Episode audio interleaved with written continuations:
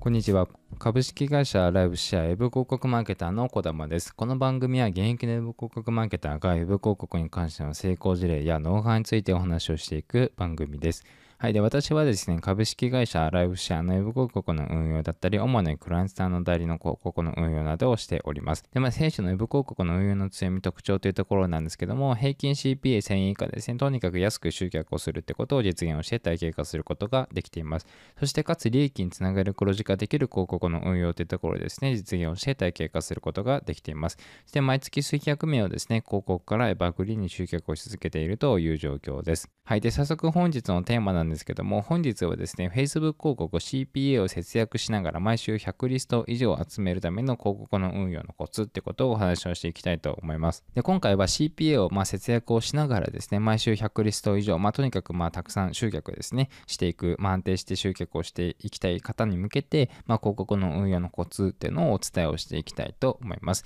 で、一見毎週100リストっていうふうに聞くとですね、ハードルが結構高いと感じる方もいらっしゃるかもしれないんですけども、これからお伝えするポイントを押さえることでリスクを抑えながらですね、まあ、比較的安定して100リスト以上っていうのを毎週集客できるようになりますので、ぜひ参考にしていただければなと思います。で、まずポイント、最大のポイントっていうのはですね、予算っていうのを分散させるってことです。予算を分散させる。これがもう最大のポイントになります。で、まず1週間で CPA1000 円で、まあ、100リスト以上を集める場合ですね、1日の予算っていうのは、まあ、14,300円ぐらいですね、約14,300円ぐらいに設定する必要があります。でもし1つのキャンペーンで運用していく場合ですね、まずキャンペーン、たった1つのキャンペーンで運用していく場合、1キャンペーンの費用算を14,300円に設定ししなければ、この100リスト以上っていうのは基本的にま CPA1000 円、1000円っていうふうに仮定した時の100リスト以上集める場合はですね、あの、14,300円設定しなければいけません。で、この場合、最初に14,300円設定するのはかなりリスク、まあリスキーなことになりますので、まあ最初だいたい2,000円から3,000円ぐらいで予算を設定したとします。で、CPA が1,000円ぐらいで集客できるようになったら10%から15%ずつ予算を上げていく、まあこの方法があるんですけども、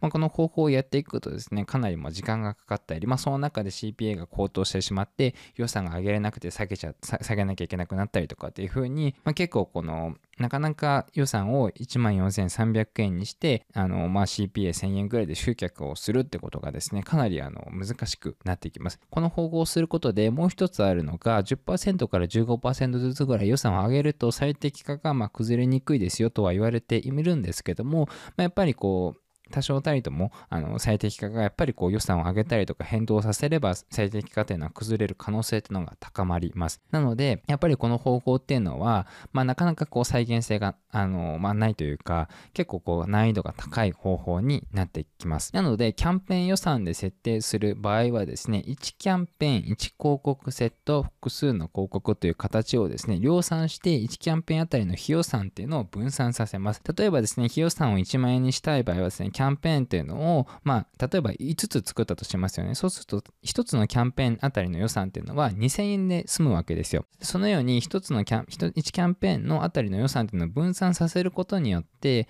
まあ、その、まあ、リスクを抑えながら、まあ、その集客をしていくってことができるようになりますよということです。で、もう一つあるのが広告セット予算ですね。で、実はですね、キャンペーン予算より広告セット予算にした方がですね、1つのキャンペーンの中で管理がすることができますので、まあ、こっちの方が運用がしやすいかなっていうのは弊社では思っております。で、広告セット予算にする場合ですね、1キャンペーンに対して複数の広告セットを作って、それぞれに広告を追加するという形で運用していきながらですね、予算分散していくことが、まあ、この場合はできます。で、このようにですね、予算をこう分散していきながらですね、広告の運用していくことで、先ほども言ったんですけども、リスクをしっかりと抑えながら長期的に安定した集客っていうのを実現していくことができます。なので、ぜひですね、この方法っていうのを実際に実践していただきたいんですけども、まあ、最終的にさらに拡大をしていきたいっていう場合もですね、この方法を使うことによって、まあ、しっかりとこうリスクを抑えながら拡大をしていくことができます。はい。なので、ぜひですね、拡大をしていくっていうフェーズに入る方もそうですし、そうでなくて、まあ、これから Facebook 広告の運用を始めるっていう方もですね、まあ、この方法で最初からこう実践をしていただければなっていうふうに思っております。